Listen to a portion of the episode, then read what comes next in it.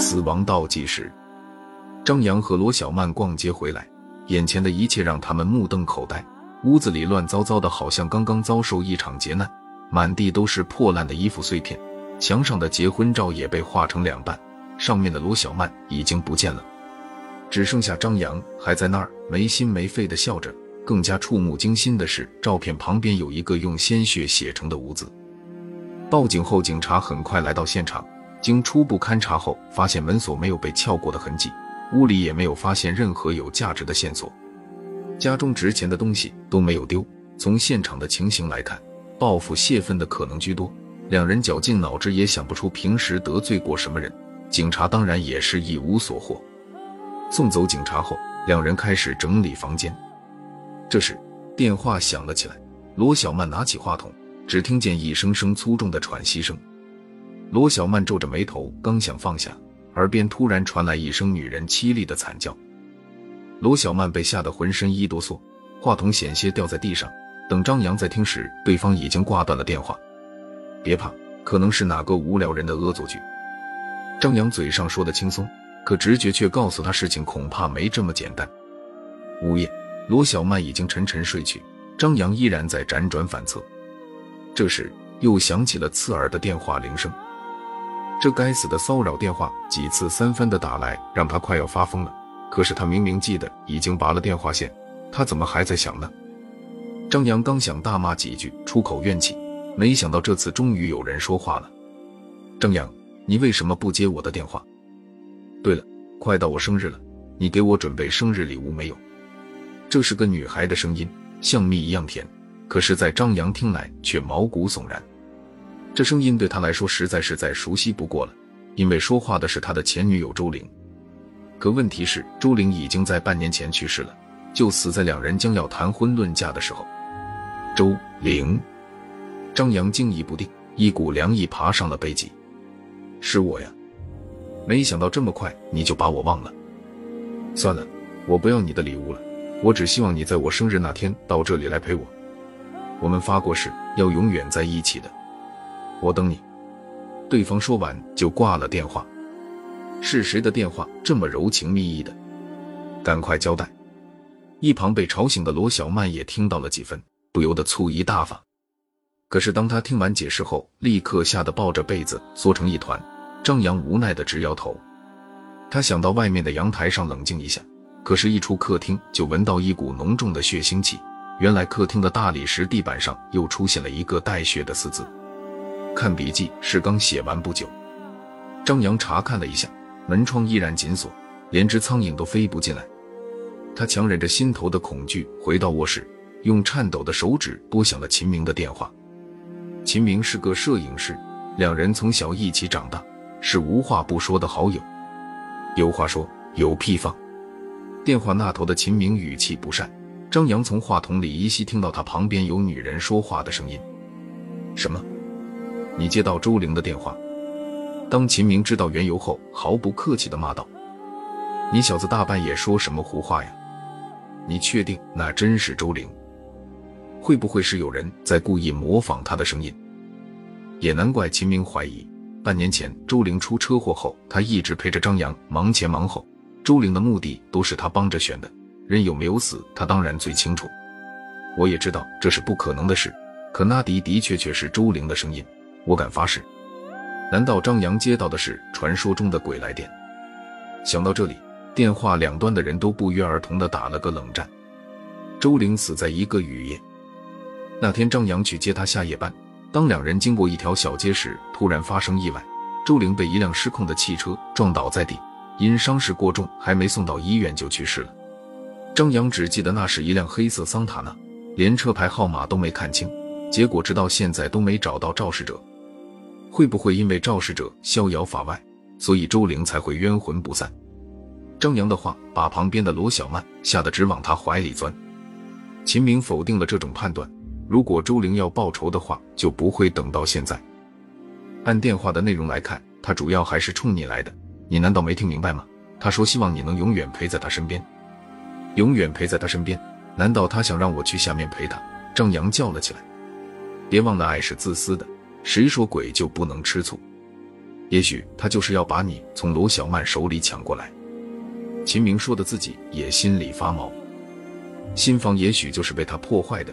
还有那些血血的数字，给我的感觉怎么像是倒计时？张扬越想秦明的话，越觉得有道理。他们回家的时候，离周玲的生日还有五天时间，现在已过午夜，所以才会变成四天。秦明住的地方很远，他答应天一亮就尽快赶过来。要不我们还是报警吧？罗小曼说。报警说什么？说我们撞鬼了。警察会相信吗？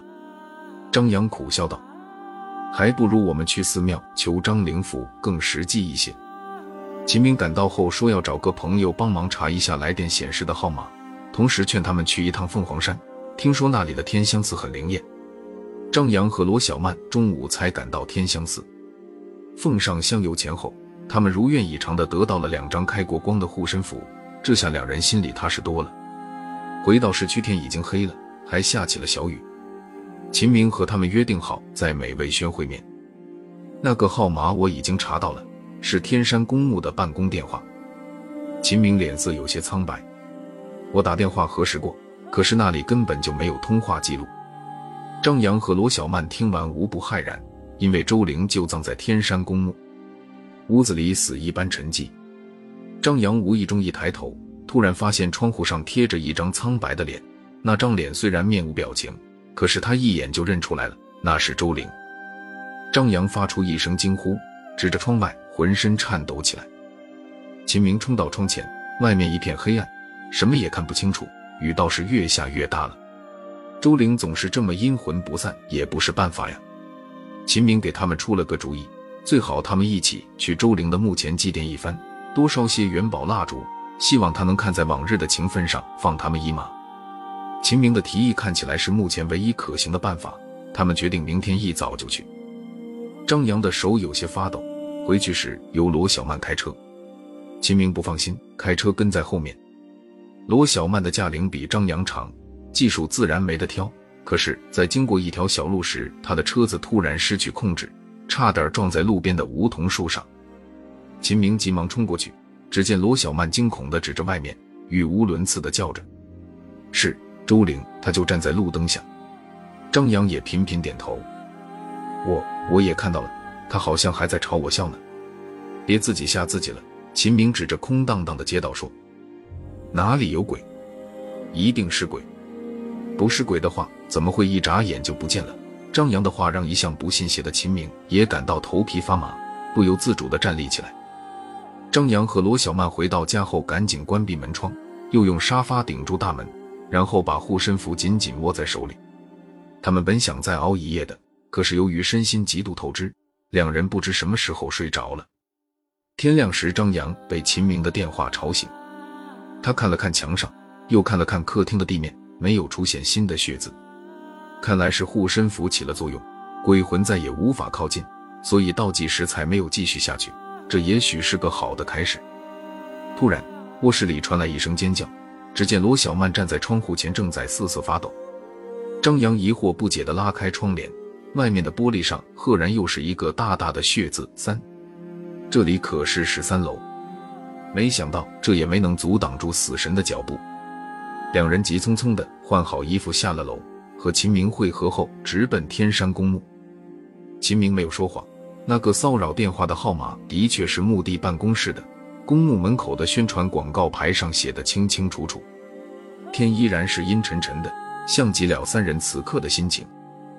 明纸元宝在墓碑前堆成了一座小山，张扬划了几次火柴才把火点燃。一缕冷风吹过，把一张冥币卷了出来。张扬急忙捡起来，想扔进火堆，可是，一低头却被吓得魂飞魄散。只见墓碑下原本空无一物的石头底座上，正慢慢现出十几个血红的大字。欢迎来到新家，我在下边等着你。一直神经紧张的张扬终于崩溃了，他惊恐万状地叫起来：“我不想死，我不想死呀！害死你的是罗小曼，不关我的事！”再看一旁的罗小曼，早已经瘫倒在地。罗小曼就是害死周玲的凶手，不过张扬同样难辞其咎。原来张扬和罗小曼早就相识，他很贪心，一只脚踩两只船。他选择和周玲结婚，这让罗小曼怒火中烧，失去理智的他开车撞向了无辜的周玲。张扬当时就认出了他，可是他极度自私的选择了沉默。他认为，既然周玲已经死了，做什么也不能让她复活，何必再让另一个去陪葬呢？真相终于大白了。秦明站在周玲的墓前，泪如雨下。有谁知道，这世界上最爱周玲的人其实是他。就算周玲最终选择了张扬，秦明仍在默默为他祝福。但没想到周玲却死在结婚前夕。秦明发誓一定要为心上人讨回公道。在调查中，他无意中发现了张扬与罗小曼的暧昧关系，越来越多的疑点也直指他们俩。所以他经过精心策划后，开始了报复。其实这段时间他就租住在十四楼，也就是张扬房间的上方。作为朋友，他很容易就偷配了张扬家里的钥匙。那个骚扰电话的号码是他特意挑选的，其实与目的的电话并不完全相同，只有一个数字差异。不细心的话根本就看不出来。张扬在电话里听到的的确是周玲的原因，那是他从无数次偷拍周玲的录像带上剪辑拼凑而成的。那晚在美味轩和在路上见到的那个幽灵，则是他花钱雇来的，本来就有七分像，再加上化妆师的妙手，就足以以假乱真了。那个幽灵在大街上神秘消失的戏法，其实不值一提，对方只是趁乱藏进了他的汽车而已。至于墓碑上的血字，那只不过是一种化学药水，已经加热就显露出来了。不过有件事，连秦明也弄不明白。张扬在遭到骚扰后，确实已经拔了电话线，可为什么还能接通呢？这恐怕只有老天才知道了。